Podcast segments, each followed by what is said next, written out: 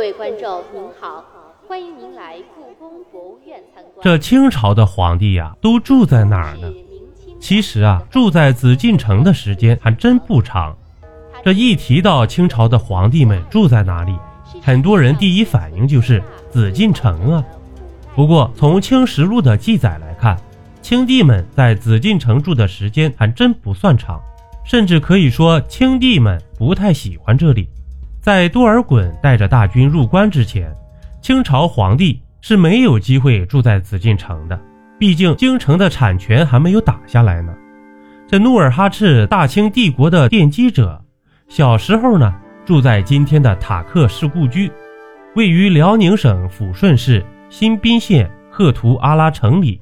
后来啊，这明朝误杀其祖父和父亲，努尔哈赤靠十三副铠甲起兵，辗转各地。终于入主沈阳城。这入沈阳后，最初是住在罕王宫。根据中国第一历史档案馆的《圣经城阙图》，罕王宫位于今天沈阳中卫城南北中轴街道的最北端。后来，沈阳故宫开始建设，并不断扩建，这努尔哈赤也搬到了这里。沈阳故宫一共住过三位清朝皇帝，分别是努尔哈赤、皇太极和福临。即顺治帝，然后多尔衮业务能力太强了，联合吴三桂赶跑了李自成。入关后呢，又急匆匆地把小顺治给接了过来。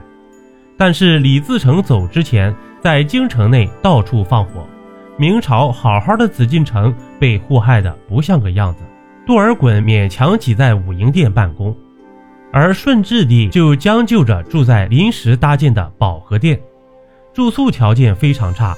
再加上当时的清廷资金极为短缺，且天下远未征服彻底，还有很大的面积在南明小朝廷手中，所以大规模的装修工程一直未能动工。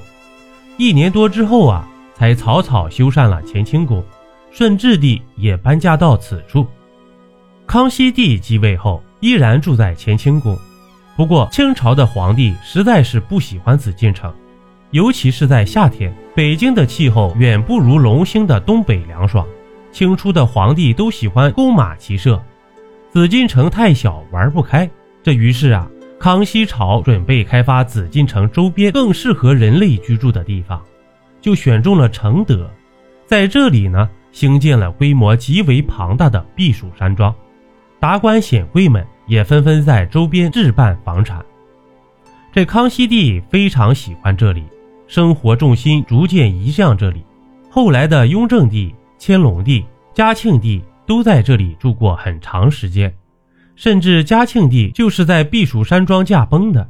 不过避暑山庄好是好，这宫殿呢也没那么密集死板，这旁边还有草场狩猎，但缺点就是离紫禁城太远，办公非常不方便。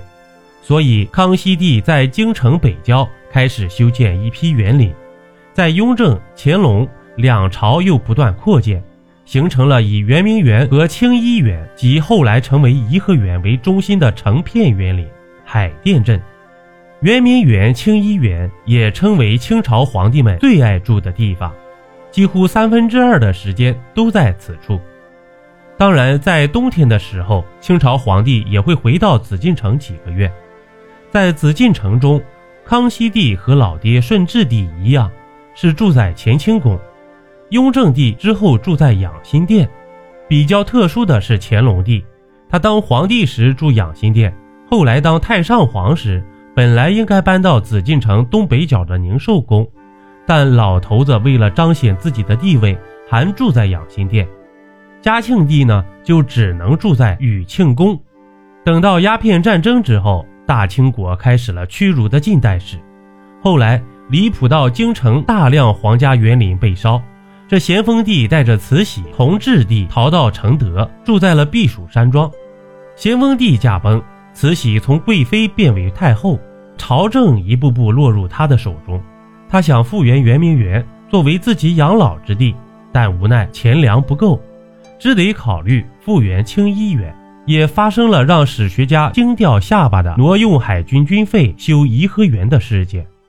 修好后，慈禧太后经常带着光绪帝住在这里。但好景不长，慈禧当贵妃时的屈辱再次上演，京城再一次被攻破。